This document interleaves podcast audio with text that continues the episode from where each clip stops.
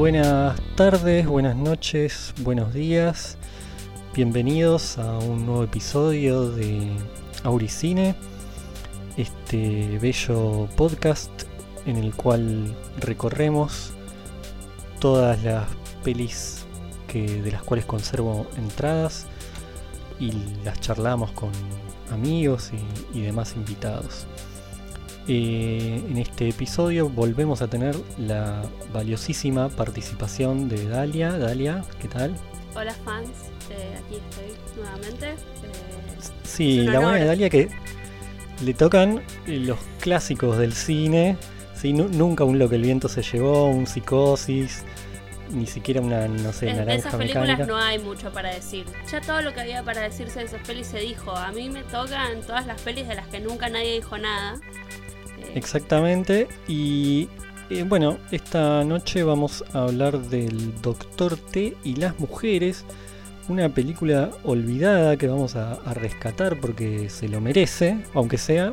Hay un par de cuestiones que merecen ser charladas. Y después vamos a tener también el honor de hablar de Los Ángeles de Charlie, de la, la primera de las reversiones de la serie, la del 2000, que bueno, también es otra gran película. Y bueno, Los Ángeles de Charlie. Armemos una breve sinopsis. Es, como recién decía, la primera versión, reversión de la serie. Había una serie en los 70s exacto. y muy conocida de chicas que resuelven casos con un poco de acción. Y en este, en este, en esta película en particular vamos a tener, pues me parece que no hay mucha sinopsis porque, qué sé yo. A ver, Es una de primero las que el argumento en sí, sí, no, y aparte el argumento en sí es muy rebuscado. O yo soy medio tonto o me pareció demasiado rebuscado para esta peli lo que tienen que, la misión en sí. Es muy rebuscado, es muy rebuscado. eh, igual voy a decir eh, que lo veníamos hablando, lo veníamos eh, fuera de fuera de micrófono, eh, que es una peli que todos vimos. O sea, no hay nadie que no la haya visto. Si no la viste en el cine es porque la viste después en la tele. O sea, se dio en todos lados. Y es como una peli que todos sabemos que en algún momento la vimos y sabemos que existe. Eh, pero... Sí, sí, sí. Yo, por ejemplo, mira, de esta sí me acuerdo, empiezo a acordarme con el paso de los episodios también con textos. Y yo me acuerdo de esta, por ejemplo, que también siguen siendo pelis que fui a ver con mi primera novia. Pero, por ejemplo, me acuerdo que fuimos una noche al Abasto y que fue en- realmente esta sí fue en plan como, eh, que vamos a ver. Y bueno, estaba Los Ángeles de Charlie, nos sonaba por la serie, que igual debo decir que no vi.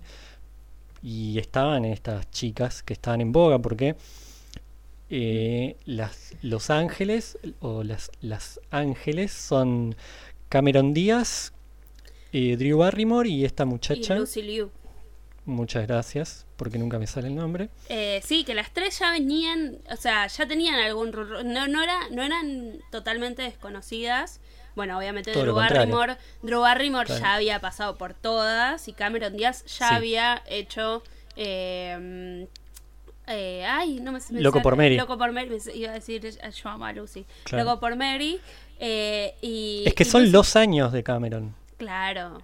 Son esos, no sé cuántos años son, pero es un periodo que ahora podemos decir que fue breve, en el cual la pegó con todo, porque también hizo la voz en Shrek, como que estaba ahí, estaba ahí Bueno, facturando a lo loco. Y era la chica, ¿no? Como la chica, era la como, belleza. Sí, sí, sí. Y aparte como muy, eh, esta cosa como así súper americana de tipo, ah, eh, medio la chica de la casa que vive al lado, ¿entendés? Como esa... Sí, sí, como la, la rubia descontracturada, así Sí, como exacto, copada. soy re linda, pero ando en jeans y remera, ¿no? Sí, soy retranca y soy tu amiga. Y, eh, torpe. podés llevar a como ver esta un cosa de la de chica béisbol. torpe, claro. Y después, eh, Lucy Liu, dos años, tres años después, hace Kill Bill. Ah, mirá, claro. O sea Es que verdad, también como que so- es como el momento de estas carreras y eh, después como de hecho las tres como no vuelven, no sé si digamos tienen como en, en- en esos primeros 2000 como una cosa así súper zarpada y después bueno Sí, porque después Drew, que es la única que, que ya tenía un bagaje mayor, creo que había estado en- con algunos problemas de, de- de- bueno, que 11 suelen tener los famosos, todos Sí. los que fueron famosos de niño. Ujú. Y está empezando a repuntar. Después ella ya se armó una super carrera con esta peli con tu amigo Adam Sandler. Sí, Después se, la, se mucho- a la más adelante. romántica. Ella se dedica, Claro. le mete a fondo Y la a de la las chicas de romántica, Roller Derby. Que es un peliculón también. Que Uy, nunca qué la terminé de ver, pero ¿En la quiero ver esa. No, Uy, y eso que la, la quiero mucho a muy Drew. linda. Es muy Este, linda peli. Drew igual en esa peli eh, es ya está en otra está en otra onda porque a ver yo creo que bueno por lo menos Drew y Cameron Díaz empiezan a armarse como carreras por fuera de esto no Drew Barrymore tiene una productora de cine hace bocha eh, ella De hecho es la que produce esta peli. Exacto, Ella también esa- es parte sí, de la exacto. producción de esta peli. así la, que- la producción de la producción de, de, mm, de la peli del, del roller derby también que ahora le estamos diciendo la peli de roller derby porque tiene un nombre. Pero la- eh, todos la conocemos así. sí sí. Es así. eh, ya no ya me voy a ¿Qué te acordar pero esa peli la produce ella y son ella y la mujer de Jimmy Fallon. Que la mujer de Jimmy, Jimmy Fallon es productora y él la conoció siendo productora no es o sea eh, lamentablemente no sé su nombre y lamento estar llamándole a la mujer de No, Jimmy no sé si. pero, sí, bueno, pero. bueno, digo, e- ella siempre fue productora y de hecho ellas son amigas hace un montón de tiempo y tienen esta Increíble. productora de... de mm, que, que hizo un montón de cosas y que está buena y bueno, Drew Barrymore hace 800.000 cosas. Cameron Drew Díaz acaba yo la de sacar un yo la quiero de amiga. Sí, Yo la re quiero de amiga. obvio que la querés amiga. Tengo tengo una cantidad, de- o sea, si tuviese que hacer un podcast sobre tipo la vida social y amorosa y la carrera de Drew Barrymore sería como súper feliz. Eh, Pero si querés, tirate un adelanto, ¿eh? Total, tengo, acá nadie nos corre. tengo, tengo dos, tres datos para tirar que tienen que ver con la peli y después tengo, bueno, datos generales que puedo ir Sí, tirando, porque, que- a ver- pero todo se conecta. A ver, todo está Es medio yo creo- conectado. Yo creo que la peli en sí, como no merece un análisis muy profundo, me parece que es una peli de actores, para ir diciendo no Sí. sabes quién aparece. Totalmente. Y aparece y hace tal cosa y demás. Después realmente de lo que va la peli es algo que se puede contar en medio minuto, pero Sí, que tiene, Lo más sorprendente igual, para ¿eh? mí son Yo los actores. Sí, los actores son todos muy buenos y están bien. Y no, y la mí- sorpresa, a mí me, iba sorprendiendo. Como por ejemplo, después aparece Bill Murray sí. y fue como, ¿actuaba Bill Murray? ¿En serio? Yo- o sea, Mal. recordaba a las chicas y no mucho más. Sí, Entonces, y aparte que es un Bill Murray que ya está Wes Andersoniándose lentamente. Toda la escena de Bill Murray eh, haciendo sumo contra. Aparte es tipo. No es solamente Bill Murray, es Bill Murray contra Tim Curry. Que no sé si Sí, lo. sí. Que sabemos que no es Tim Curry. Sí, sí, sí, sí, no hay que googlear, porque esos tipos que me pasó al revés, no sabía quién era, pero de nombre. Lo vi en la película y fue como, ah, este señor que está en Sí. todas las pelis de, de Bueno. ahí para atrás. Pero Tim Curry es el doctor Frankenfurter de eh, eh, Rocky Horror Picture Show. Mirá, no, no lo, no lo vinculaba. Exactamente. Y eso es lo que es fantástico, porque ahora trata de tipo, pensar en su voz, en todo, y, es espectacular. Y haciendo de, de re malo, re malo. ¿Entendés? Como está muy bien. Quería volver a Bill Murray y a la cuestión Wes Andersoniana, que aparte sé que vos lo querés mucho al bueno de Wes, porque también vamos a tener al, al otro Wilson. Perdón, nunca me sale el nombre. Luke. Para mí es el otro Wilson. A Luke, Está. Luke Wilson, que también estaba mirando a ver qué había hecho, porque después hizo un montón de cosas Luke Wilson. Se convirtió como el Yo- ex- Vi la primera de Wes Anderson, donde están los dos hermanos. Exacto. Bottle Rocket. Vi esta y no sé si lo vi. Sí, que aparte es la única que me gusta realmente, la, esa, Bottle Rocket. Y lo vi acá y fue como, oh, mirá, mirá dónde está, que También encima está le en toca... Rushmore, está en Rushmore. eh, Ah, y verdad, la vi que hace, entonces. no sé si profesor o algo por el estilo. Y después es el novio de, em, de Legalmente Rubia. Ah, mirá. Siempre, o sea, es medio como un galancito, digamos. Es el novio perfecto. Yo Bueno, acá va a ser así. la pareja de Cameron. Exacto. Que es como el no- es el novio americano de la niña americana, ¿no? Ella, Sí, eh, son sí, sí. perfectos y los dos son medio como es como una primera introducción al personaje de chica quirky. Que después le ¿Qué? corresponde a Drew Barrymore en, en la vida, como esta cosa medio eh, adorable, pero medio torpe, pero a la vez secretamente inteligente, pero linda, pero que tipo, en- como Sí, no sí, sé, sí. esa Te combineta que después, eh, bueno, Drew, Drew Barrymore en esta peli obviamente no tiene ese perfil, pero en películas que le siguen lo, lo lleva adelante y después, eh, no sé, Zoe de Chanel. etcétera. Uf, sí, subí. Bueno, hay una, ahora con lo que vos decías, eh, me acordé que hay una escena en la que ellos, eh, ellos me refiero a, a Cameron y a Wilson, que tienen como una especie de noche libre las, las ángeles y aprovechan para verse con sus chongos, que era algo que justamente no podían hacer, siempre los estaban dejando en banda, y van a, a bailar. Al Soul Train, que el Soul Train tengo entendido, pero porque esto lo vi en algún momento de mi vida, que era como un programa de soul muy clásico ahí en los 70. del- del- Setentoso. Sí, ya. Claro. Y van ahí. Y obviamente está lleno de negros, de, de gente negra, y cae Cameron super rubia, el Wilson super Wilson. Sí. Y ahí fue una escena que me dio un poco de vergüenza ajena porque Cameron se pone a bailar, a hacer unos pasitos muy de chica tonta. Y al principio todas las chicas negras la empiezan a mirar mal, todos la empiezan a mirar mal. Y finalmente pasa algo muy sin sentido que eh, toda esa gente que la miraba mal de repente se pone a bailar como a- al compás de sus pasos y pasa a ser como la genia, la, la mejor de la noche.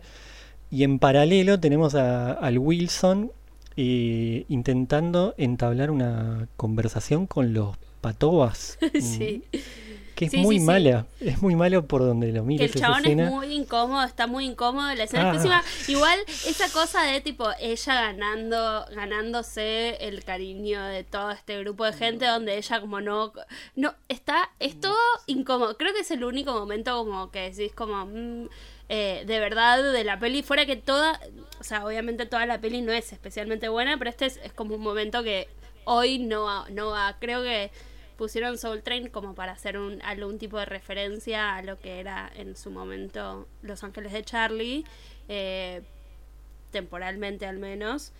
Pero Sí, sí, sí. esta cosa de que en algún momento ella eh, se tipo se va y cuando vuelve eh, le tira una onda como che me tengo que ir pero tipo eh, veámonos otro día y el, ch- el chabón que era como el loser blanquito que estaba ahí al costado de la pista tratando de eh, hacerse amigo de los patoas todos los patoas como que le echó gas los cinco porque se levantó a la más popular Eh, Sí, sí, sí, sí, fue raro. bastante patética esa escena, Sí. pero bueno, también es la época y, y, Sí, y obvio. bueno, ya, esas cosas pasaban mucho. ¿Qué más tenemos? Otra cuestión que me llamó la atención, la banda de sonido, Mm, porque por un lado es bastante ochentosa, un poco de, de pop ochentoso, así un poco de new wave básico, pero también aparecían cosas como Prodigy, eso sí me llamó la atención. Es muy 90, 2000 Prodigy, obvio, pero no me lo esperaba ver en escenas de acción de Los Ángeles de Charlie. Y aparece más de una vez Prodigy, eso también me llamaba mucho. No, está una- bien. Y todo es como muy power, como muy rock, muy Sí, tipo sí, sí. arriba. Sí. También hay un poco de Blair, un Billie Jean, tengo anotado ahí. sí. Es una banda de sonido como que, que- que se, le, se gastaron un montón de plata porque está muy musicalizada esa peli, muy, Totalmente. muy, muy- Y hay algunos momentos que son como memorables por la música, ¿no? Que eso también hay que decir que tipo la escena de U Barracuda, esa escena, o sea, está totalmente ligada a esa canción. O sea, la canción y la escena son una Sí, y esa sí, canción sí. quedó para siempre eh, ligada a Los Ángeles de Charlie y a Lucy Liu con un látigo yendo a eh, maltratar empleados. Ay, qué bueno que, que esa escena está muy buena. Sí, sí, sí, sí, sí. Y mm, yo cerrando lo de la música, la película termina, o sea, ni bien termina, arranca un tema de Blink 182, lo cual nos habla de en qué año, en qué contexto del mundo estamos. Mal. Y tiene esto que quería discutir contigo, que me anoté para hablar juntos, que tiene esta cuestión que para mí arranca muy en esos años de, o al menos se populariza más, de dejar como esto de, de los bloopers, la- las chapas, las escenas que salieron mal, las tomas Sí. que salieron mal y como todo eso, que es un, para mí es como un cáncer que, que lo vinculo con esas, con esas épocas que, Sí, 100%. que arranca ahí, con todas las, las películas de entretenimiento que al final vos sabés que te tenés que quedar mirando porque algo más Sí, cualquier viene. cosa con, que, con tal de que no te vayas del cine y leas todos los títulos hasta el final, ¿no? Y más tiempo, te quedes más tiempo y todo. Y también Sí, porque sí. creo que también, bueno, esa cosa de la gente quería más. O sea, que, quería ver los bloopers. Empezaba, como que se había armado toda una cosa de, de como ya empezaba esta cosa de ver la vida de los actores y los actores y justo esta película es una película de todos nombres famosos o sea no no existe Eh, No nos tenemos que olvidar de Joy, de Friends, que es el chongo o sea, de... ni siquiera hablamos de Sam Rockwell esto no está vamos de a poco, vamos de a poco. Eso, tranquila que eso. en breve tenemos que... En breve, en unos minutitos vamos al bloque musical, así que eh, es como un poco como... eh, no sé, intrusos, pero de Los Ángeles. Iba a decir indiscreciones, lo cual delata mi edad. Así que me quedé pensando y dije, para otro programa que sea un poquito más actual. Y, mm, pero bueno, a mí me sorprendió eso, Joy, lo tengo acá en mayúsculas y con signos de, de admiración. Claro, el bueno de Joy es el, el chongo de, de Lucy Liu de Lucy, claro. sí y Friends eh, estaba a full ya en ese momento me pregunto Para mí ya, ya no existía, ¿o sí? A ver. Friends Habría no que- cómo no va a existir si Friends terminó eh, eh, del 94 al 2004 está justo en el Ah, momento po, Porque se lo ve pleno. muy... Claro, pasa que yo no me las vi todas las temporadas, Mm. este, pero se lo ve raro a Joy. Ya se lo es esa etapa en la que ya se lo ve raro de, de cara. Sí, eh, se le ensanchó mucho la cara al pobre hombre durante Bueno, por, eso Sí, pensé que era una época en la que ya no, Sí, no, no estaban, pero sí. Sí, Sí, sí, igual sí. es muy gracioso porque hace de, de Joy, de, digo, de todos los actores es el único que hace un poco de él porque no tiene mucho pie ni cabeza su, su presencia. Porque es al que lo... Ni bien arranca la peli, lo, lo larga ahí Lucy porque como todas tienen que salir por su misión, tienen que ir a encontrarse. Y me gusta después que se vuelven a encontrar. el cover up de Lucy Liu es que es eh, depiladora de, de cavado. Porque en inglés quizás, no sé, ella dice, no, soy eh, depiladora brasilera y el brasilero es lo que Ah. acá se conoce como cavado. Entonces, lo que Mirá, Joey cree que ella hace ese. para vivir es eh, hacer depilación de... Bueno, es un buen segue a nuestra próxima película, pero todavía no vamos a ir. Sí, no, te- tengo un par de links entre películas, increíblemente.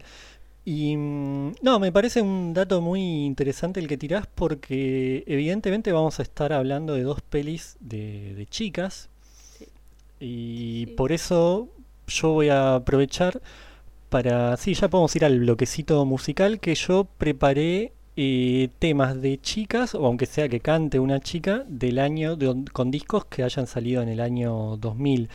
Así que yo estoy listo como para hacer a la inversa. Las voy, voy a presentar las canciones antes de ah, ponerlas. vas a, No, sé si. presentar... Bueno, dale, perfecto. Yo entonces voy a, voy a hacer un enroque, como todavía no salió el tema que, que vinculo con mi, con mis, con el que iba a ser mi primer tema, vamos con mi segundo tema, que ahora es mi primer tema. Yo voy a pasar en primera instancia y para ir de menor a mayor la canción Adentro de la banda argentina Sugar Tampax del año 2000. No sé, Dal, vos tenés lo tuyo y si no lo decís al regreso. No, no, vamos, vamos con mi, vamos con la mía. Yo voy a poner un tema de eh, No Doubt, de la buena de eh, Gwen Stefani, del disco Retorno de Saturno. Eh, el tema se llama Bathwater. Perfecto, me encanta. Ahí volvemos.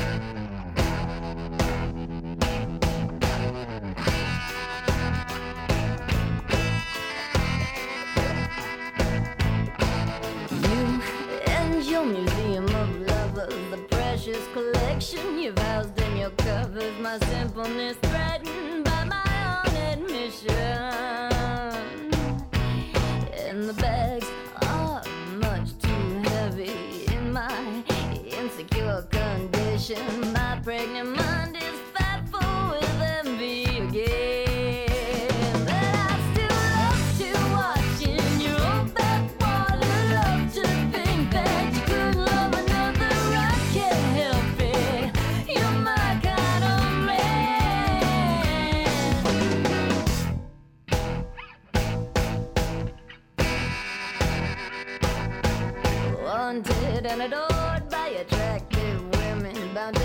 bountiful selection at your discretion. I know I'm diving into my own destruction.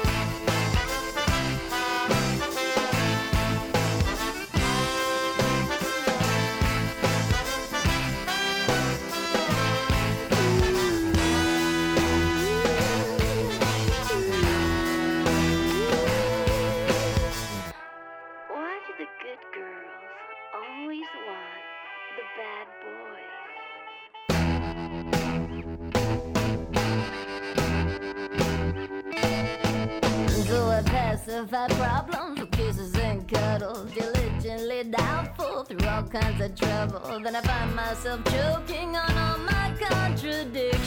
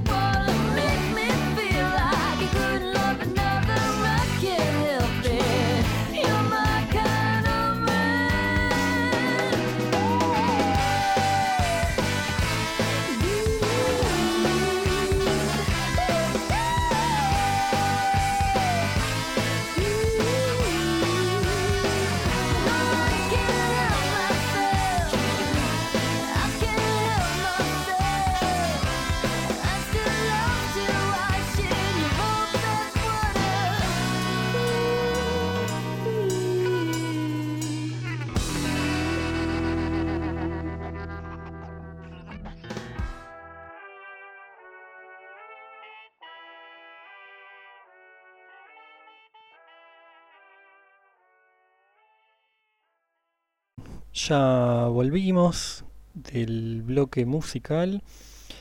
Vamos a. Nos dimos cuenta que, bueno, nos, entusiasmamos mucho con toda la cuestión de chismes. Y no estaría mal eh, volver un poco a la cuestión del, del argumento, de la trama de esta peli, que tanto tiempo invirtieron además en eso. Eh, Dalia la entendió mejor que yo, o mejor dicho, puede explicar mejor que yo el argumento, así que le voy a ceder el micrófono a ella y yo me dedicaré a acotar o a decir, ¿estás segura? Así que Perfecto. Satal, te cedo la palabra. Vamos a hacer un, un mini recap de, de qué va de qué va la peli eh, y bueno por favor cuando necesites cuando te des cuenta que, o me estoy yendo por las ramas o me estoy equivocando me Sí, obvio, obvio, yo te, te chisto. Llaman a Los Ángeles para una nueva misión que consiste en eh, ayudar a eh, una. son como una empresa de tecnología que había desarrollado un software de reconocimiento de voz eh, que, al que le secuestran a su eh, jefe de ingeniería, por, por así decirlo Sí, que es Eh, este Nox, que me es, equivoco. que es este Nox, No. que la empresa se llama Nox Industries.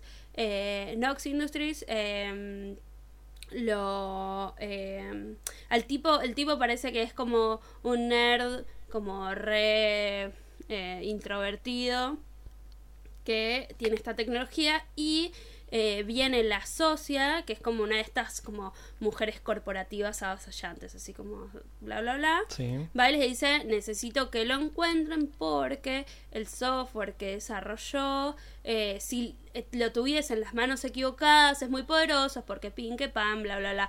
Eh, como que todo esto es también, hay que acordarse, en el principio del uso, o sea, los celulares son súper nuevos. Vos ves la peli y vas viendo todos los celulares porque ya tienen teléfonos y ya los atienden en Sí, sí, de hecho hay una tienen- escena en la que hay un primer plano, un Nokia, que es- no es un. Nokia 1100, pero el es, modelo uno, anterior. uno 1100, pero lindo. Exacto, son como la versión anterior al Nokia 1100 y otra cosa que me gustó mucho es que cada una de ellas tiene su teléfono con su skin eh, como que refleja su personalidad, como que ya el teléfono pasó a ser algo, o sea, ya está esta cosa de personalizar el teléfono, todo el mundo tiene su celular, como todo eso es relativamente nuevo, entonces aprovechan esto para ligar, ligar la trama a algo que la gente debe haber estado hablando a full en ese momento, que es esta cosa de la paranoia del celular, que hoy la conocemos perfecto, porque a nosotros... No, en ese sentido unos todo nos adelantados. escucha todo el tiempo y eso ya no- ni siquiera tenemos la duda, es una certeza.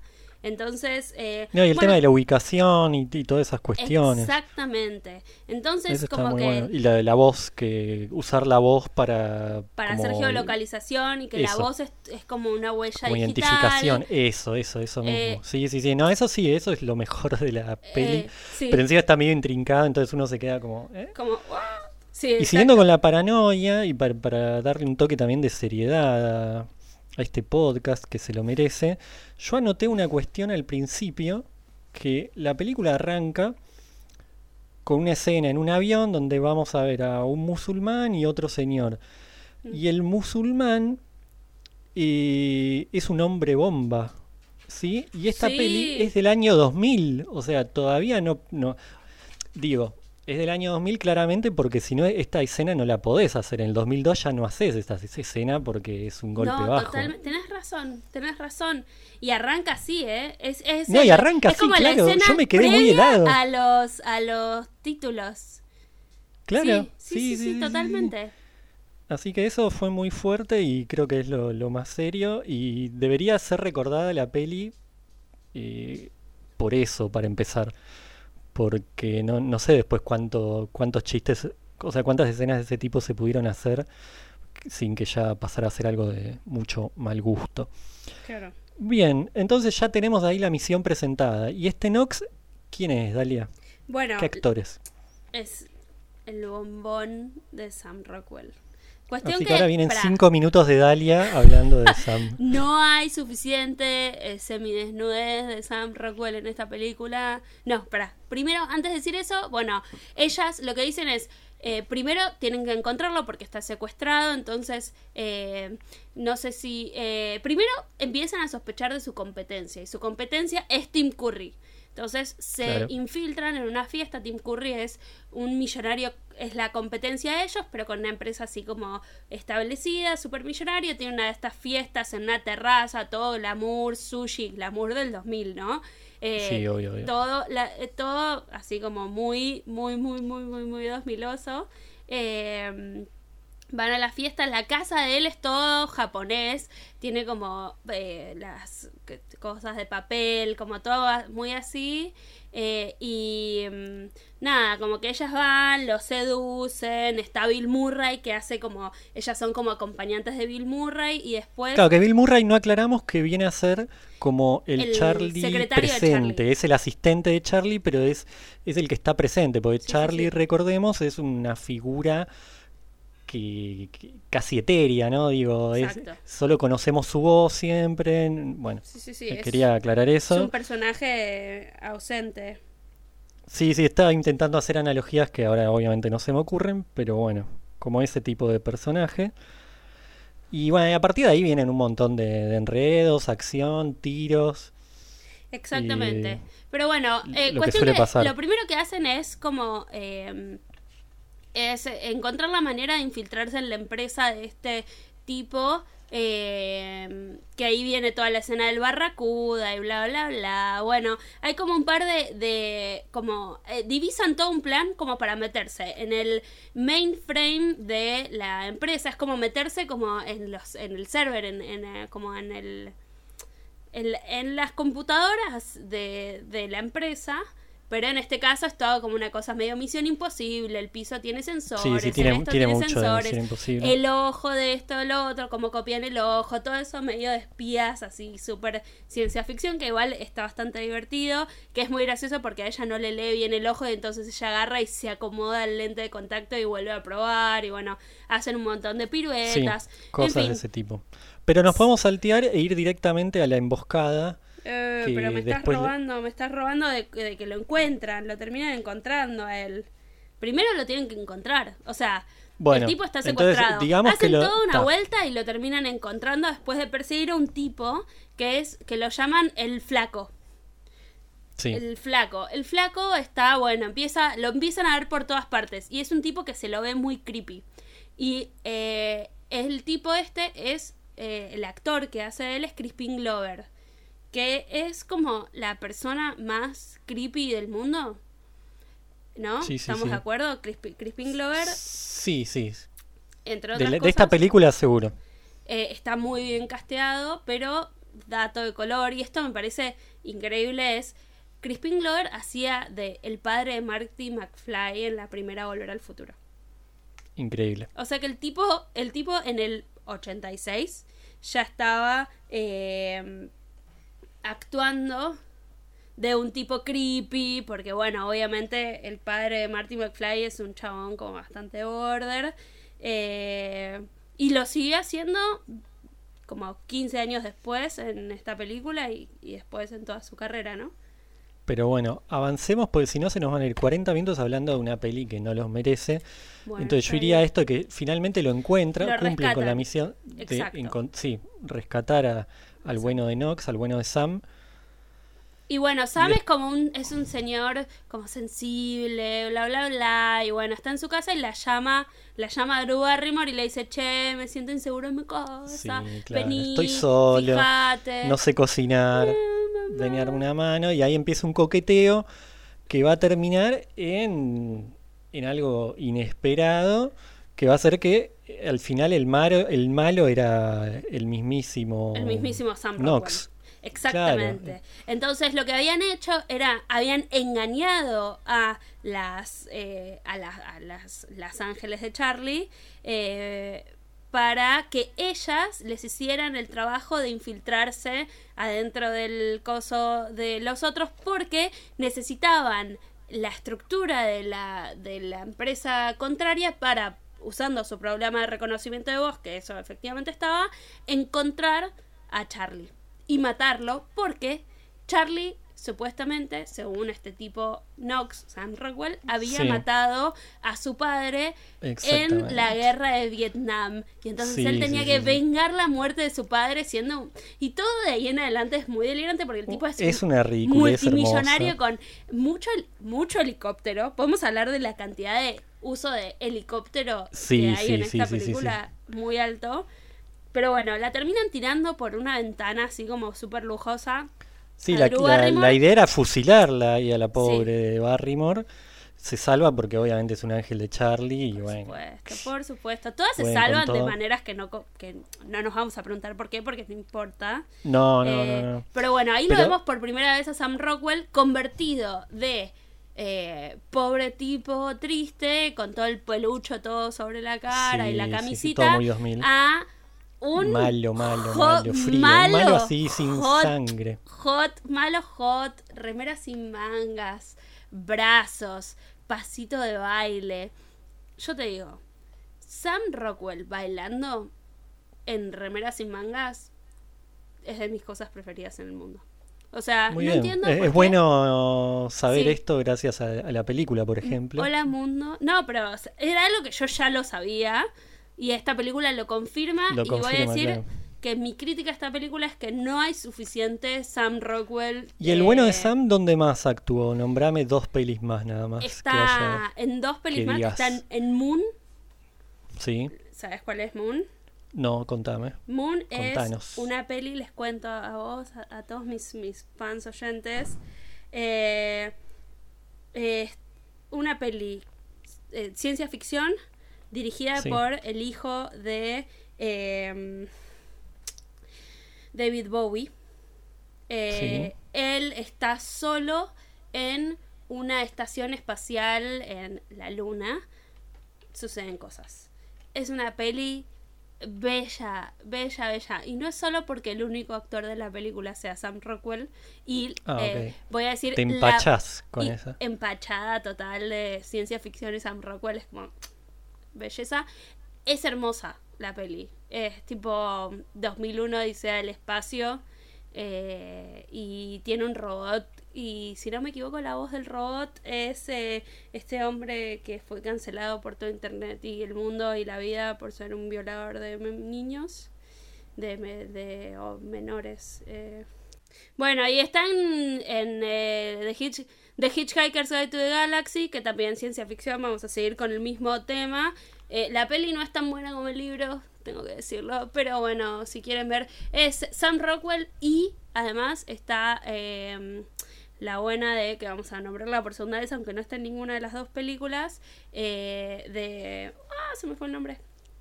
Bueno, no importa. Pero estabas hablando de Kevin Spacey antes. Kevin Spacey, sí. Listo. Bueno, terminemos con Los Ángeles. La cuestión es que después van a tener que ir al búnker de los malos. Y porque claramente ellos no saben que Drew quedó con vida y que, bueno, que se volvieron a juntar y que ellas siguen deseosas de cumplir malo. su función, su misión. Entonces ahí lo tenían secuestrado al bueno de Bill Murray en ¿Puedo un levantar la mano un segundo? ahí es un- Zoe de Chanel. Zoe, Zoe de Chanel. Va a estar eh, secuestrado Bill en una especie de castillo de para malos, porque es así. Sí. En es una típico, isla. Es un castillo isla. de piedra en una isla y él está en un calabozo. Bueno, obviamente lo van a rescatar, va a haber mucha acción, un poco de humor en el medio de la acción. Sí, eso y todo va a terminar que bueno, van a terminar finalmente matando a- al bueno, al malo de Nox de una manera también ridículamente graciosa, que vale la pena ver. Eso estuvo divertido. Sí. Y finalmente van a. la- las ángeles van a quedar ahí enfrente de la casa de Charlie. Porque, bueno, finalmente el objetivo era destruir la casa del bueno de Charlie. Este malo de Nox no lo van a lograr. Y ellas van a entrar a la casa de Charlie como todas ilusionadas de, ay, lo vamos a conocer, lo vamos a conocer. Obviamente, Charlie no estaba, no lo van a conocer. Y así termina la película. Repito, con, Y, con esta canción de eh, Blink. ¿Cuál de las tres es la que lo ve de lejos y se da cuenta que es él? Ey, la mejor, la Barrymore. Oh, ¿Cómo la vamos a Bueno, hablemos de eh, cómo Drew Barrymore. Bueno, obviamente eh, Drew Barrymore tiene como ese momento de amiga, date cuenta, cuando está con, con el, el bueno malo de Sam Rockwell. Eh, Claro. Pero eh, se salva y todo. Y bueno, eh, vuelve con este personaje medio patético con el que está al principio. eh, que es, es un idiota que tiene un sí, barco pobre, pobre, le tocó. que es que él en es eh, ahora ya nos olvidamos de su existencia, pero él es Tom Green. Tom Green. Sí, sí, sí, después ¿vos lo busqué. ¿Te recordás? Ah, porque yo te lo mencioné especialmente, pero Tom Green en ese momento era una de esas personas que tenía un programa de comedia de eh, MTV, el programa de Tom Green, y era como un personaje comediante, como súper importante de la época, que paréntesis gigante, el chabón tuvo cáncer de testículos y empezó a hacer como toda una campaña de, hizo una canción que decía tipo, tócate los huevos, tócate los huevos así no tenés cáncer y así. Eh, y el, el dato es que era el novio de Drew Barrymore en la vida real. Él, No, Sí. increíble. Ese Increíble. momento, tipo, Drew Barrymore medio trash. Drew Barrymore yendo a. Como ese momento de la vida de Drew Barrymore fue al programa, a uno de estos programas de late night y mostró las tetas. Como que estaba como en ese momento. Como Estaba en una. salía, quería, quería salir de ese personaje de niña adorable en el que había terminado, como en el que estaba desde ET, que igual en ET tomaba más merca que todo el set eh, junto, o sea, la piba estaba en cualquiera y Pobre tenía tipo, 11 años. Pero, eh, el- lo que me parece dato súper de colores, ella se termina casando con Tom Green. No sé hasta dónde ese casamiento es real, pero se casa en vivo en un capítulo de Saturday Night Live. Ay, por Dios, qué feo. Que es como Basta, todo, está todo como muy ahí, porque no tenés, eh, eh, bueno, esto está como muy mezclado también en, en esa, con esa época de Saturday Night Live, ya hablamos, ya hablamos de varios de, de ahí, bueno, Bill Murray está muy en ese mundo, eh, tenés al- a, la mujer de, de mm, que no, no me voy a acordar cómo se llama, de, de Jimmy Fallon y bla bla bla, bueno. no, sí, están todos ahí, están todos. todos, Ella todos, en algún todos. momento tiene algún tipo de relación con uno de los, ponele eh, datos, datos random de, de Drew Barrymore. Ella estaba de novia con uno de los Strokes. No sé si te acordás Mirá, de este momento. no, no me acordaba. O sea, en su momento me habría enterado, pero ya no lo recordaba. ¿Con cuál? Igual, ya que estamos. Con eh, ay, el más lindo. porque Nick. No es Eh, con Julián, no, es con el que tiene parentela argentina, es con uno de los calladitos, digamos. Exactamente. Es que creo que los dos se llaman Nick. Uno es eh, Nick Valenci y el otro es, y ahora no me va a salir el nombre, mis oyentes no, me van a cancelar. Y bueno, igual hablando de música, ya es momento de ir al bloque musical. Yo tengo mi canción a mano. Fabricio Moretti, Fabricio Moretti se llama. Ah, Fab Moretti. Bueno, Sí, Fab sí, sí. Moretti, ella está de novia con Fab Moretti y después cortan y después le dice a su amiga eh, Kristen Wiig de Saturday Night Live, le dice, che, boluda, tipo, ¿vos sabes con quién te re pegarías? Con, con mi ex. Y le presenta el ex a su amiga. Y Ah, después ellos salen mucho tiempo. Sí, zarpado. Bueno, seguimos con la música. Yo ya tengo mi tema, se llama Velocidad, justamente. Algo que, que tiene mucho que ver con Los Ángeles, de la 100%. banda Bristol. Una banda que amé mucho en los 2000, que, que fui a ver un montón de veces en esos años, que duró poco, como todo lo bueno, y que cantaba una muchacha. Me encantaría también acordarme el nombre, pero ya estaría pidiendo mucho. Y Dal, ¿vos ya tenés lo tuyo o lo decimos al regreso? Yo, no, no, yo tengo, tengo lo mío. Muy mi bien, bien, tema. me gusta, me gusta. Estoy muy preparada la, la clase de hoy. Eh, mi tema es de un, eh, no es de una banda, es de un artista que ha durado mucho tiempo, al revés que, que esta banda y que probablemente sea inversamente proporcional también, eh, pero que lo queremos mucho y es eh, el tema se lo dedico a Sam Rockwell, que seguro está Muy bien, escuchando. que sí, seguro Es- a alguien le va a hacer llegar el episodio, así que está bien. Te amo, Sam. Eh, y se llama Rock DJ, de Luana de Robbie Williams. No Ah, bueno, con Robin. Robbie que ya creo que va a ser como el segundo o tercer tema ya en este podcast, así que Muy bien. lo tenemos alquiladísimo el bueno y es de que Robbie. 2000, No, me gusta, me gusta, me gusta, 2000, me parece bien. eh, el 2000... Sí, nada. sí, sí, sí. ¿Y eh, puedo hacer mi descargo ahora? Que nada. Dale, decilo, no, no, que- no, no, no. No importa, no importa. No lo voy a hacer. Me arrepentí. Bueno, vamos a la música y a la vuelta vemos si Dalia lo dice o no lo dice.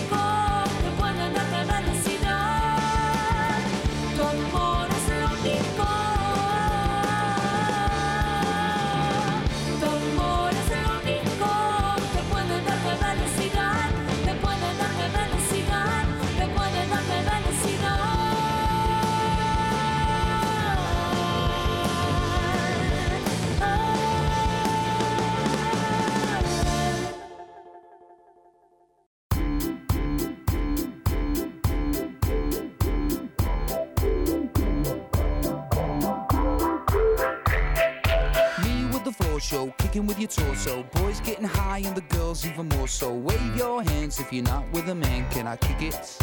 Yes, you can. I got, you got, we got everybody. I got the gift, gonna stick it in the goal. It's time to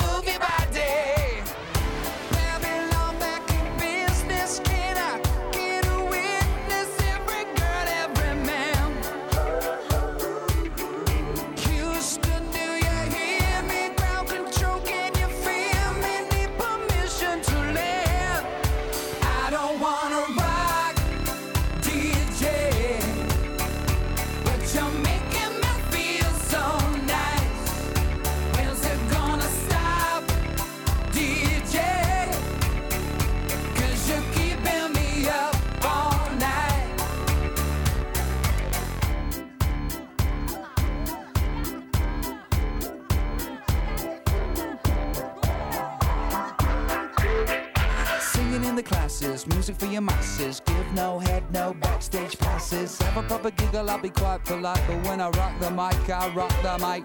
You got no love, then you're with the wrong man. It's time to move your body. If you can't get a girl, but your best friend can, it's time to move your body.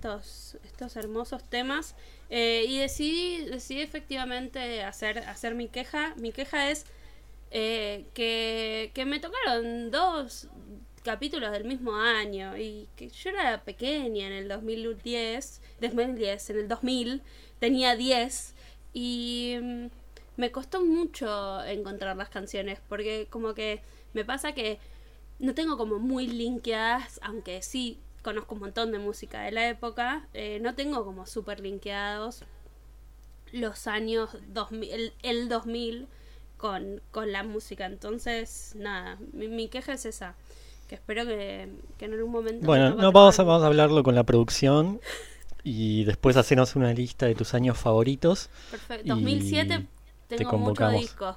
Sí, si querés en el 2000, para el 2007 vengo bien, 2003 también hay varios. Y pero en las fáciles eh, van a estar todos, el tema es bancarse esto. Pero bueno, yo ya me, me estoy probando, escúchame. Pero bueno, Me nada. parece muy bien. La peli que vamos a... eh, arranco con la segunda peli. Sí, claro, claro, claro, por favor. Esta segunda peli, la verdad es que creo que fue casi una prueba de nuestra amistad. Eh, Como lo fue la familia de mi novia. Como lo fue la familia de mi novia, pero dentro de todo, yo la familia de mi novia ya la había visto, sabía que existía y dentro de todos es como culpa en general de la cultura de que existe esa película y que todos creamos que hay Sí, que verla, sí. ¿no? No, no te voy a culpar personalmente. Pero Gracias. realmente yo nunca hubiese, me hubiese sometido a mí misma eh, a ver una película como la película de la que vamos a hablar ahora, eh, si no hubiese sido por, por vos. Así que eh, por esta película te, te espero puedas vivir con la culpa de esto, pero también me parece es- espectacular. O sea, el, el hecho de la existencia de esta película es, es fantástico. La peli se llama eh, Doctor T y las mujeres. Sí. Y es una Sí, película donde Richard Gere es un ginecólogo. Con eso ya estamos como ya en mejor presentación que esa, yo creo que hasta habría que cerrar ahí y listo. Y Sí. que suene la, la música de fondo y ya estamos. Sí, yo la verdad, la verdad, la verdad, no, no entendía nada cuando la vi. Debo decir que al principio me la confundí porque se ve que era una temática en boga en esa época con lo que ellas quieren, esta peli de Mel Gibson, que si Sí. mal no recuerdo es esta peli en la cual él tiene poderes para entender y ver lo que están pensando las mujeres y demás. Así que en un principio yo pensaba que era esa que la tuve que ver, y digo la tuve porque me acuerdo de esa noche que fui a verla, pero no sobrevivió la entrada, así que Gracias a afortunadamente no la vas a a ver. Sí, sí, por eso, así que alégrate. Imagínate igual si hubiésemos hecho la dupla, el doctor T y las No, mujeres y lo que ellas ese, quieren, ¿no? ese- no, no, no, ese doblete es... No, No, terrible, terrible, terrible. Así que bueno, la sinopsis sería, Richard Gere es un ginecólogo en Dallas, Texas, que es, es muy importante ese dato, que tiene dos hijas, una esposa que acaba de enloquecer del todo, eh, literalmente, o sea, enloquece del todo, sí. La, la internan en un En un eh, psiquiátrico. neuropsiquiátrico, Sí, sí, sí. geriátrico. Psiquiátrico, psiquiátrico, no geriátrico. No es, o sea, es, Es que, es que es que es un lugar amigable igual, ¿eh? Uno- porque uno dice un neuropsiquiátrico y se no, pero es un psiquiátrico algo- de y gente está más cerca de un. No, geriátrico, ¿eh? Es un es, no. es es un psiquiátrico, es un pero de gente rica porque él es un hombre también parte de la, o sea, la película es que él es un pobre como es un pobre hombre blanco que que él es tan bueno y sensible y, Y él solo quiere amor y él es como sensual pero sin buscarlo. No, obvio. Como es- Pero pará, no nos adelantemos. Terminemos la, la sinopsis, que es la, la única estructura que Sí. necesitamos para Eh. ver si la gente la quiere ir a ver o no. Exacto. Entonces, este señor, por un lado, tiene este nuevo problema, que es la enfermedad de su mujer. Tiene a la dos que ama hijas que... profundamente, él está profundamente Sí, bueno, eso desde ya porque es Richard Gere y es buenísimo, no le vamos a pedir otra cosa a un señor tan budista. Están sus dos hijas que también van a tener sus conflictos y luego va a aparecer la buena de Helen Hunt como la que viene a romper un poco las estructuras del pueblo y eso va a ser lo que lo va a enamorar locamente de ella porque ella es distinta a todas. Exacto, pero todas las mujeres son distintas, son somos todas somos todas especiales, como granos de arena, como copos de nieve en el mundo. No, y en fin, y yo igual... y si no también te el molesta, regreso, para también ahí tiene, co- no, tiene ahí cortaría hermana, porque... vamos a, decir, él tiene su él está rodeado de mujeres todo el tiempo.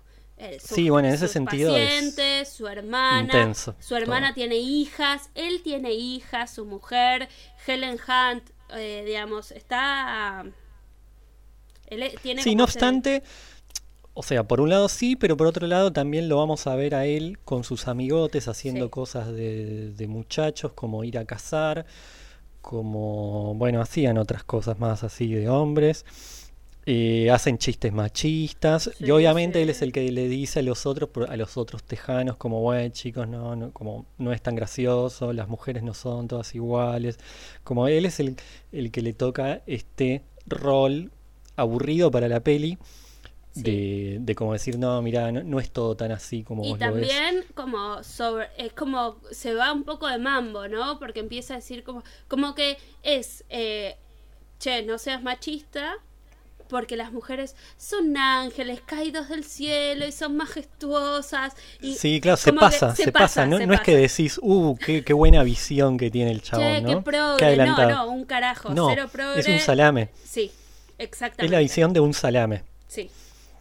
¿Qué es Y un golf salame? era lo Sí. que hacían también. Sí, jugaban Hacen golf y ahí también se van, a, se van a encontrar con la buena de Helen Hunt. Que Lo que yo quiero contar de Helen Hunt, que si la memoria no me falla, Helen Hunt en esa época era una especie de sex symbol. Sí. Porque no, no es casualidad que ella sea la que va a machear con Richard Gere, con ese Richard Gere que ya había estado en Que además las Mujer minas Bonita, que ya era un resec, o sea, un consagrado en sex symbol. Y además que en la película es como que él lo que tiene es constantemente que rechazar avances de todo tipo de mujeres. Todas las minas se le tiran encima y él es un hombre devoto a su mujer, digamos, ¿no? Eh, tiene pacientes que lo van a visitar tres veces por semana porque eh, se lo quieren coger. O sea, no hay... Sí, mucho- ahí había algo un poco desagradable que después, igual, y después, ahora te voy a hacer unas preguntas a vos cómo te sentías Sí, con ciertas escenas, pero a- había algo que a mí me parecía muy desagradable, que eran chistes muy yanquis, porque si hay algo que, que estamos analizando en este podcast en este momento es el humor yankee. Como que me acuerdo, por ejemplo, que en un momento uno de los amigos decía como, como ah, claro, porque Richard Gere tiene el mejor laburo del mundo. Como esa Sí. cosa muy, no sé, casi adolescente, ¿no? De, de vanagloriar a un ginecólogo, que no, no sé quién, qué hombre en sus cabales querría tener esa profesión. Pero doy este ejemplo como para dar una muestra de cómo viene esa peli, ¿no? Sí, totalmente, totalmente. Como eh, sus amigos son directamente trogloditas, él es un Sí. tipo como levemente más avanzado, pero que se pasa de mambo en toda la onda más. Es como un muy naif él, ¿no? Como que tiene esta cosa de muy romántico. Bueno, su mujer, eh, él es, es, es un goma total, es un denso. La mujer no lo quiere ver ni en figurita y él tipo, te amo, te amo, te amo, te amo. Es un goma. De hecho, como la enfermedad de la mujer es... Una Ah, eso me lo anoté porque es impresionante. Es impresionante. La mujer tiene una enfermedad de, de mujeres ricas a las que las quieren demasiado y como que no Sí, tienen problemas, sí. entonces como se vuelven locas. Sí, de hecho es como que él tiene que lidiar con la culpa de haber sido tan buen esposo que enfermó a su mujer. Sí, O sí, sea, sí. ese todo ese Ay, amor que le dio excesivamente la enfermó. Sí, sí. La puta madre. sí, la concha. Y- Sí, sí, totalmente. Sí, sí, sí. Y quería agregar que Helen Hunt actúa en lo que ellas quieren. Perdón, pero bueno, no, no es un dato menor si alguien quiere meter doblete de la moral de la época eh, No, con Helen. Listo, y Helen un Hunt venía de haber hecho, o sea, la película anterior que había hecho era Mejor Imposible con Jack Nicholson. Sí, eso también iba ¿No? a mencionar. Y después La de ahí pasó Está a en ser- Náufrago, creo, de esa y, época, ¿no? Y después estuvo en Mad About You. Que Mad About You no está mal. Y que ella es. como- Comparado con esto. comparado con esto, habría que volver a verla, pero de lo que recuerdo, ellos tienen un, digo, eh, los tienen un vínculo como muy, muy igual, o sea, es super yankee, pero dentro de todo era como levemente revolucionario en eso, donde los dos eran laburantes, los dos eh, como que tenían como Sí. una pareja. Sí, sí, sí, Eh, había más paridad. Ahora, la pregunta que te hago a vos, Dalia Mariel. Eh, siendo, ya ah, dejé en claro cuál era la postura de los varones en cuanto a cómo lo veían a Richard Gere Sí. siendo el ginecólogo. ¿Vos cómo te sentías en las escenas que, que el bueno de Richard está atendiendo en el consultorio? Que son varias, ¿eh? Porque no, no es que Sí, uno da por sentado que él es ginecólogo. No, no, no. De hecho, la primera escena, que es larguísima, innecesariamente larga, eh, que me parece que lo que quiere mostrar es como eh, el cuchilleo, cuchicheo, mejor dicho, de las mujeres, porque esta es una escena en la que están las Sí, secretarias, las pacientes, todas hablando ahí. Sí, ¿no? insoportable. Como Y no sé las cuánto- y pasan como los créditos. Es insoportable. Es insoportable, es insoportable y muestran las mujeres como de una forma después muestran como otras cosas, pero en principio muestran a las mujeres como eh, gente que está al pedo, que no tiene nada mejor que hacer que estar todo el día en una sala de espera de un ginecólogo que se la pasan tipo chusmeando, gritando, rompiendo las pelotas, maltratando a las empleadas. Sí. Como Yo en un en principio llegué a pensar que era un poco también que tal vez había una especie de crítica de la sociedad tejana. Nunca lo sabremos. Y esto es Eh. gente rica, como que lo que te muestran es que toda esta gente tiene como un nivel de... eh, no me sale la palabra en castellano, pero en inglés es entitlement. Como ellos consideran que les corresponde mucho y te lo muestran Sí, sí, todo sí. el tiempo y eso es como algo... Y de eso se enferma después la, la mina, ¿no? Y eso es lo que le sorprende a él que la otra no hace. La mujer del amigo, que es tipo una chiflada total insoportable. Que el, que el amigo, me anoté acá, es Andy Richter, el amigo el rubiecito, el marido Sí, de sí, sí. esta mujer. Que Andy Richter es, el, es como el coequiper de Conan O'Brien. Sí, sí, claro. Bueno, está en el programa de Conan O'Brien desde, desde el principio y es como el que es el, el que le comenta las, los chistes, le tira como boludeces y es un tipo muy personaje y me sorprendió que estaba como muy flaco y joven y, y como me, nada. Siempre pasa. Y ahora Pero está igual, volviendo a la cuestión, pero viejo. ¿vos te sentías incómoda con esas escenas en el consultorio o decías que bien, que mal o no Em, sentías nada? No, no, me, no es mi experiencia ir al- a la ginecóloga. Primero, No, pero porque eran un poco burdas, por eso. Sí, me parecen lo- como me, me parecen al pedo. muy exagerado todo. Sí, esas cosas que decís, esto es al pedo, no suma nada y lo único que hace es como burlarse de una manera muy pedorra de... A eso iba. Sí, como sí, es sí. pedorro, es re pedorro. Sí. Listo. Una cosa que quiero agregar de Helen Hunt, y esto tiene más que ver con un recuerdo de adolescencia mío, que en algún momento de los 90 el señor Mario Pergolini tenía... Y... Ay, acaba de hacer un chasquido, qué horror. No, tenía una especie de... Tenía un sitio web, él con, con, con más gente, porque en ese momento él era una especie de gurú de la tecnología y de todo lo que tenía que ver con, Sí. con software y demás. Era un tipo que, sí, no, era una opinión muy válida en esa época sobre todo lo que tenía que ver con computación. Yo recuerdo, no, no sé cómo habrá llegado a mis manos, seguramente por algún, algún compañero del colegio, que tenía un CD de este sitio que se llamaba Data Full y que traía, que viene a colación, porque traía software, o sea, te traía algunos programas que te podías bajar para la compu, que era el uso primario, otro tipo de utilidades que ya no recuerdo, pero lo que sí me acuerdo es que te traía wallpapers. Y los wallpapers eran todos de mujeres sexys de la época. Y ahí me acuerdo Mira. que estaba incluida Helen Hunt. Me, me acuerdo de ahí. Entonces estaban medio en bolas. Eran como al, casi como almanaques de gomería. Pero en este CD Datafull que lo que quizá no pensaron que tal vez iba a haber chicas que también iban a necesitarlo. Pero porque no recuerdo que hubiera chicos, por ejemplo. Pero sí estaban estas muchachas y automáticamente me acordé cuando la vi a, a Helen. Y esto, est- o sea, si esta peli es del 2000, yo les estaré hablando de este CD que llegó a mis manos el 98, 99. Un dato de alguien que estaba vivo eh, en Y esa época y que recordaba, que- y que, que recordaba cosas. mira, Una aparición que me sorprendió mucho es la de Liv Tyler, también conocida como la hija del cantante de Aerosmith. ya, era, que- ya se sabía que era la hija del cantante de Aerosmith. Sí, sí, se supo desde el principio. No, No, aparte estamos en el 2000, yo que fui adolescente en los 90, eh, se supo desde que eran dupla con Alicia Silverstone en los videos de Aerosmith y, y esas cuestiones. Así que hizo una muy buena carrera robando con eso. Qué bajón que no poniendo su bella cara, Clueless, ¿no? Qué bajón. Me re gustaría charlar sobre Clueless. Tengo mucho para decir. La volví a ver en esta cuarentena. Y bueno, algún día que la proyecten, pues yo la, la veo...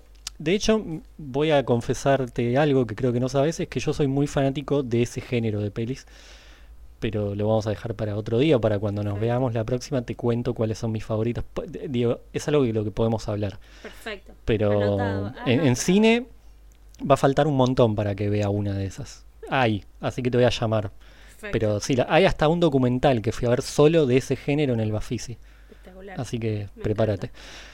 bueno, aparece Liv Tyler que va a ser la. Una es así, una de las hijas de Richard Gere se va a casar.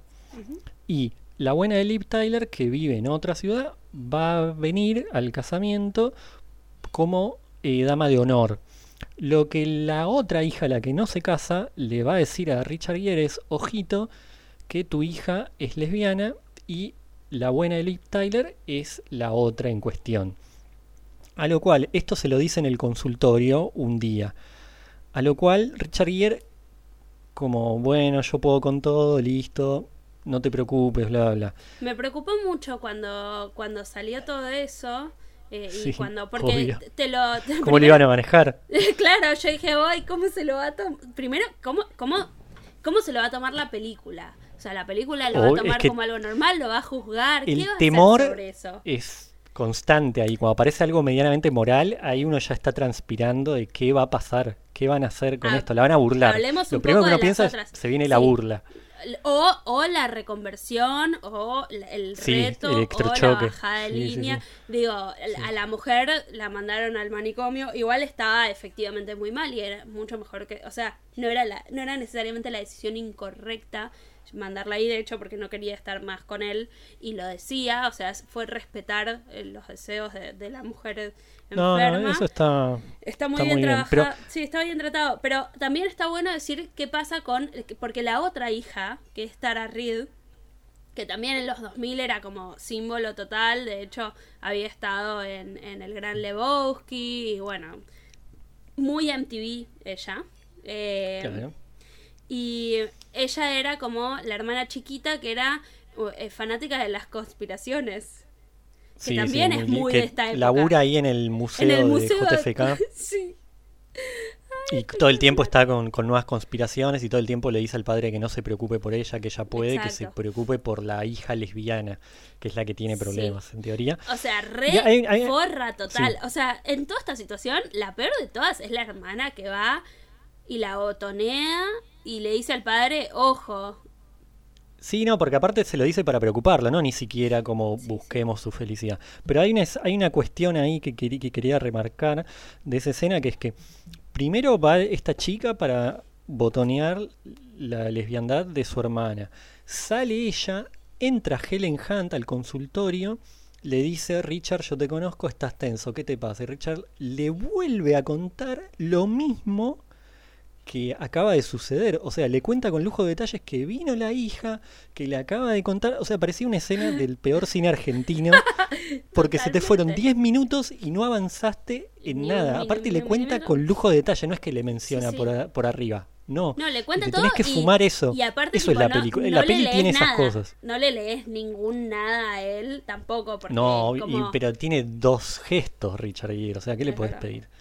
No, no, como no. no. lindo, triste. Entonces lindo, tiene esas contento. cosas la peli, ¿no? Que cuando uno quiere hacerle precio, quiere amigarse un poco, te pone estas escenas que decís, no entiendo, no, entiendo. Sí. Dura dos horas, eso sí, es importante, dura dos horas la película. Sí. Para los que se animen, tienen que saberlo, que dura dos o sea, le van a regalar dos horas de su vida. Y después pasa, bueno, cosas como que la secretaria. Quería hablar de la secretaria, que es la buena de Farrah Fawcett, que es una de, la- de las ángeles de Charlie originales de la serie. Increíble. Increíble. Y La No. secretaria, La secretaria Sí. es Farrah Fawcett. La- no, Farrah Sí. Fawcett es la mujer. para, Pará, pará, Entonces- pará, pará, pará. vamos a chequearlo, vamos a chequearlo en vivo, no, no hay problema. Acá lo que queremos mismo. es que la, la verdad. Y mientras sigo contando igual, Sí, obvio. quien sea la secretaria, en una escena le tira onda a, a Richard Gere, o sea, a ese nivel, ¿no? Como que le empieza a hacer masajes y ella se le termina medio declarando una situación muy confusa. Bueno, malísimo. Sí, sí, Farrah Fawcett es la mujer. Ese pelo de Farrah Fawcett es im- imposible de, de, de confundir. Listo. Entonces, La secretaria es esta mujer Shelley Long. Ahí estamos. Y bueno, yo lo que quería contar después de esta escena de la secretaria que se le, que se le tira a- al bueno de Richard y que Richard obviamente con mucha cintura después como que cuando se da cuenta, porque no es solamente que se le tira onda, sino como que se empieza a desnudar. Una Ay, cosa también no, un es- poco... esa escena es horrible. Es tipo acoso, horrible. acoso sexual. Sí, sí, sí, sí, sí, pero es como todo muy innecesario y que a uno le da mucha vergüenza ajena, mucha Sí, incomodidad. horrible. Innecesaria aparte. Porque imagínense que la secretaria empieza a hacer masajes para relajarlo porque Richard tuvo un día pesado y a la vez le empieza como a hacer preguntas como para que él le, le- le diga que, que sí, que le, como que necesita una mujer. No, ni siquiera. Ella le dice, ella le dice, vos, vos necesitas una mujer así y asá. Y se empieza a, a poner Y en el medio, claro, y en el medio se, em- se empieza a desnudar. Bueno, Terrible. tiene esas cosas. La cuestión es que la peli va a terminar em, Con el, en el de- casamiento. Lo mejor, que, que lo mejor es el final, pero lejos. Bueno, pero termina en el casamiento. Obviamente en el casamiento la hija que es... eh, eh, que no lo dijimos todavía, es Kate Hudson, la hija, hermosa en su verdad. mejor momento y es porrista, también otro dato muy bueno. Vemos por primera vez a su marido en el casamiento, porque se habla del marido y toda la previa del casamiento, pero en ningún momento aparece él. Eh, aparece el marido, el marido es, es como un chabón eh, que nada, o sea, no es el tipo que te esperabas necesariamente. Y obviamente ella se escapa con Liv Tyler. Y, eh, Que eso es inesperado, porque hasta ahora venimos como teniendo una peli como bastante conservadora. Y entra Liv, se chapa a la novia y, se escapan. y uno ahí em- es- espera una especie de tensión, algo conflictivo, y no. Es como que la otra estaba esperando eso, como que ya estaba todo armado, y huyen hacia la felicidad.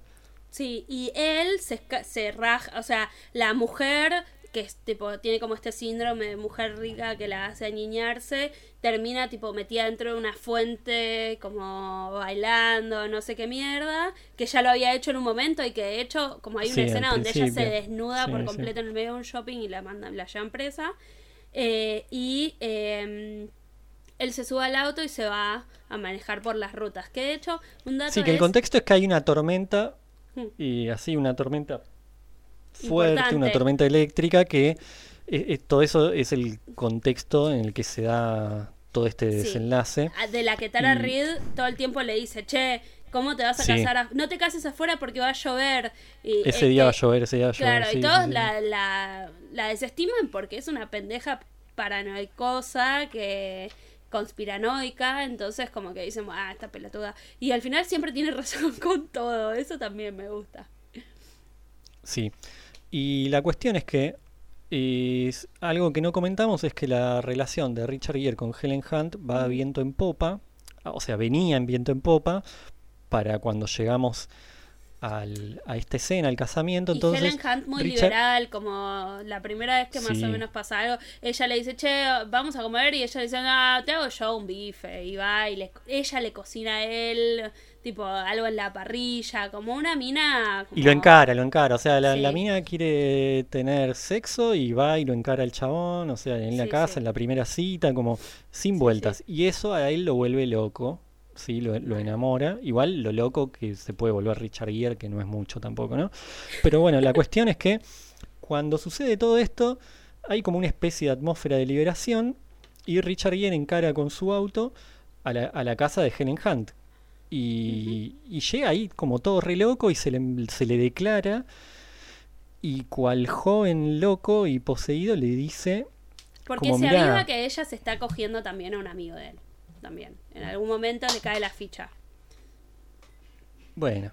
Y la cuestión es que le dice como, bueno, huyamos, vayámonos, como así, ¿no? Como una onda, empecemos una nueva vida juntos. Le dice, eh, vos si, si no querés no tenés que trabajar, como que no te calientes por eso, así, como, el- el- como místico. El speech, no, y ese speech como muy vieja, vieja escuela de tipo yo soy un hombre y yo te voy a cuidar y bla bla bla, que es lo mismo que evidentemente le había hecho a su mujer anterior en el No, obvio, pero el tema es que hasta acá no lo había demostrado. Richard Gere parecía como el tipo más centrado y liberal de toda la peli, entonces choca por eso, porque está como Sí, muy eufórico y le empieza a proponer todo esto a la buena de Helen Hunt, que está re tranqui y que obviamente rechaza la oferta, porque le dice, Sí. no te olvides que yo...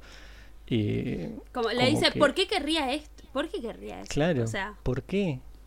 Eso es Sí. exactamente lo, lo que le dice y amablemente le, le- le dice como que, que no, que no le interesa. Y acá empiezan a pasar las cosas inesperadas y es que Richard Gere de alguna forma se ofende y se va de la casa de Helen, agarra el auto y va hacia la tormenta, ¿no? Algo que nada, nadie espera. No. Y le mete, le mete auto- derecho. Con su auto que es como un descapotable fabuloso, que de hecho en su oficina tiene como una versión miniatura de su propio auto, que es como algo que me pareció muy lo más chabón que una persona puede ser en el mundo. Perdón. Sí, sí, sí. Y la cuestión es que mm, se va, cruza un puente, lo agarra un tornado, un tornado así bien yankee, bien potente, entra en el tornado y a la escena siguiente lo tenemos al bueno de Richard Gere en un desierto, eh, creemos que en México porque lo descubren dos o tres niñas hablando en castellano, a lo cual ahí estamos todos re sorprendidos, como qué pasó. Y aparte que te agarra un tornado en una película donde está Helen Hunt es como un montón. No, no, no, la verdad, sí, muy, muy, muy buena. Yo, eh, Twister la fui a ver al cine, pero no tengo la entrada. Bueno, la cuestión es, es esa, que él termina, bueno, como él es ginecólogo, justo ahí había un- como una casilla en la que estaban por dar a luz, lo llaman, él termina asistiendo ahí, y ese es, ese es el, el final, ¿no? Como el nuevo comienzo. Pero ese final, esos últimos minutos, eh, valen toda la, la- la peli. Digo, todo lo que uno sufrió, aunque sea, está la recompensa en ese final inesperado, bizarro y hasta estéticamente es, es algo que vale la por pena. completo. cambia todo por completo porque pasa de esta cosa como súper pulcra de eh, te atiendo en, eh, con una eh, secretaria y mil y en el, en el consultorio con la tela que te tapa todo y no se ve a el tornado, el chabón cayendo mugroso a una casilla de- de- en el medio de- del desierto y donde te muestran tipo primer plano un parto. Sí, sí, sí, y él ahí asistiendo como chocho, como bueno, eh, era lo que necesitaba el bueno de Richard, así que bueno, le, deseamos muchos éxitos si todavía está por allá. Eh, así que bueno, fue, fue una experiencia extraña. Lo último que yo tengo para agregar es que esta película sí me acuerdo de haberla ido a ver al Alto Avellaneda. Y es así la cuestión. Eh, mi primera novia vivía en, en el barrio de Nueva Pompeya, cerca de Avenida La Plata y Sáenz. Y por una cuestión de cercanía nos convenía ir a... Nos tomamos un colectivo y en un toque estábamos en Avellaneda, íbamos al Alto Avellaneda que tenía lindo cine. Y, y bueno, así fue como vi un par en, en ese cine. Y nos tomamos el 85, íbamos y volvíamos en el 85 y, y ya. No, no tengo mucho más para contar, pero viene al caso esta cuestión porque es una entrada distinta, después la van a ver en, cuando la suba al WordPress, es un, un formato diferente de, de entrada que no tiene nada que ver con las del abasto. Así que bien, de mi parte yo ya recontra estoy, te paso, vos decís lo que tengas para decir, pero te agradezco la participación y que seas una voluntaria para ver las películas más difíciles. Sí, eh, quiero, quiero re- recalcar lo fuerte de la última escena, porque quizás no, no fuimos suficientemente... O sea, to- toda la peli viene como muy cheta, muy cuidada, qué sé yo, y esto es literal la cámara mostrando cómo sale la cabeza eh, del bebé. Eh, Sí. Así que, nada, y, y es, No, y previa es escena del no tornado, no ¿verdad? puedes dejar de mirar, está totalmente descolocado, de, o sea, totalmente inexplicable. Otra cosa que me pareció que estuvo bueno, que lo leí leyendo algunas cosas, o sea, quedé completamente descolocada después de terminar de ver esta película. Obvio, obvio. Eh, y algo que encontré que me gustó es cuando te dicen la premisa de la peli, pensás que estás yendo a ver una peli de cómo Richard Gere se va a archar a todas las minas que van a su consultorio. Y es todo lo contrario. Entonces, en, Sí, en no, al eso le final, vamos sí. a dar a esta peli algún tipo de crédito, aunque es la película más inexplicable e innecesaria que existió en la vida. Y otra cosa que no que la quiero dirige olvidarme, tu amigo, que no, no nombramos al Robert bueno, el di- Altman, que es casi el nombre de mi abuelo. Que es. Mira, mi, mi abuelo se con- llamaba Roberto Alterman. Así que podríamos Ah, bueno. decir que es una peli de Miseide. Tiene más o menos el mismo humor. que el mismo, el mismo humor que, que, que, que mi Seide de mi abuelo. Seide es abuelo en Yiddish. Eh, y em, una persona de la que no hablamos, que está en la película también, eh, y es Laura Dern. No, no, no sé de quién hablamos. Laura Dern, que ahora está, o sea, yo creo que quizás en ese momento no era tan, tan eh, famosa, pero es la abogada en Historia de un matrimonio, está en Big Little Lies, está, digamos, en to eh, últimamente está en todos lados y seguro si la buscas. ¿Y sea, acá cuál era? Era la hermana. La Ah, hermana que estamos. se estaba divorciando y tenía como un divorcio áspero. Claro, sí, que no, no aparece muchísimo. Ahora que la mencionaste me acordé, pero después la había olvidado Era como por una completo. madre medio abandónica, medio ebria. Bueno, era un personaje medio border. Sí. Eh, Pues aparte otra cosa que pasa es que son todas rubias. sí. En un momento me pasó, viste, que así como está Sí. esta cuestión occidental de, A mí se me ocurrió esto, ¿no? Como, viste, cuando Son ves todas muchos orientales juntos, de decir, ay, son todos iguales. Bueno, me da la impresión que un Sí. oriental veía ese- esas escenas y eran todas iguales, por eso se Son me todas mezclaban iguales. todas a mí. Sí, Eran todas, rubias, todas, rubias flacas operadas. Es muy impresionante en ese sentido. Me gustaría saber si el bueno del director tuvo alguna in- intencionalidad de caricaturizar esa sociedad o si en realidad hizo una peli y salió lo que salió. No tengo No, idea. Esa es mi única creería, que, intriga. yo creería que sí, porque es como, eran todas como el personaje de la chica sureña rica, y bueno. Eh, Pero quería bueno. decir eso. Eh, No, eh, Sí, creo que no. era eso lo que quería decir, esas, esas dos cositas. Me parece muy bien. Entonces hemos llegado al final de otro episodio. Toca despedirnos con las cortinas musicales. Eh, ¿Vos sabés qué, qué te corresponde a vos? Sí. ¿Con qué vas a cerrar? Yo voy a cerrar con un tema de Outcast que se llama Miss Jackson. Y que, Muy bien, eh, muy 2000. muy 2000, muy 2000. Y eh, el tema arranca con la, con la frase, este tema va para todas las baby mamas. Así que, dado que estamos hablando de un Qué lindo con las canciones empiezan así. Y yo me voy a retirar con la buena de PJ Harvey de su disco, discazo Story from the City, Story from the Sea, con el tema This is Love, justamente, precisamente lo que se estaba, lo que creía que pasaba Richard Gere cuando conoció a, a Helen Hunt y jugaban al golf. Así que bueno, nos despedimos y será hasta la próxima. un placer. Hasta la próxima película traumatizante que me hagas ver. Me parece el mejor cierre. Besis. Beso.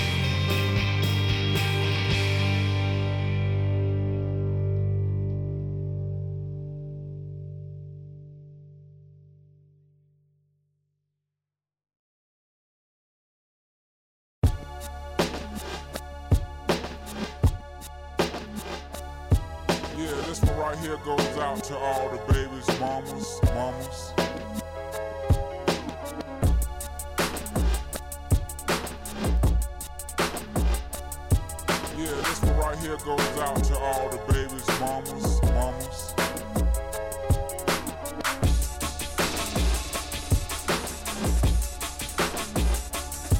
Yeah, this one right here goes out to all the babies, mamas.